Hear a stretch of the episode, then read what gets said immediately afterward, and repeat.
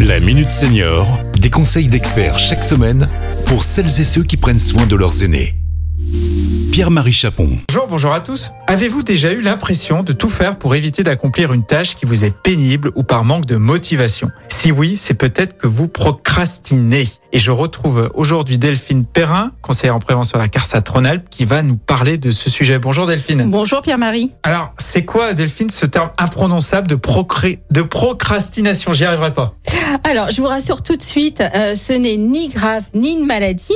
En fait, procrastiner, c'est le fait de remettre à plus tard ce que l'on peut faire tout de suite. Alors, on a déjà tous fait ça, hein, par manque de motivation ou par fatigue. hein. Oui, alors d'ailleurs, euh, selon une étude récente, 85% des Français disent être concernés par ce défaut. Et 60% d'entre eux déclarent reporter l'activité physique, 51% les tâches ménagères, et plus inquiétant, 46% pour des rendez-vous médicaux. Oui, alors c'est vrai qu'on a déjà tous fait, hein, comme on l'a dit précédemment, mais là où ça devient gênant, c'est quand ce comportement est systématique et quand ça touche, par exemple, au domaine de la santé. En tout cas, la procrastination est source de stress et d'anxiété et s'accompagne toujours d'un sentiment de culpabilité. Alors, pourquoi est-ce qu'on procrastine? Eh bien, c'est souvent en lien avec un manque de confiance en soi, une peur de l'échec, une peur de ne pas pouvoir surmonter les difficultés, de ne pas y arriver, mais aussi euh, à cause de notre perfectionnisme euh, qui peut engendrer un tel comportement, ou encore également euh, quand on a des difficultés de concentration. Alors, quel conseil, Delphine, vous pouvez nous donner?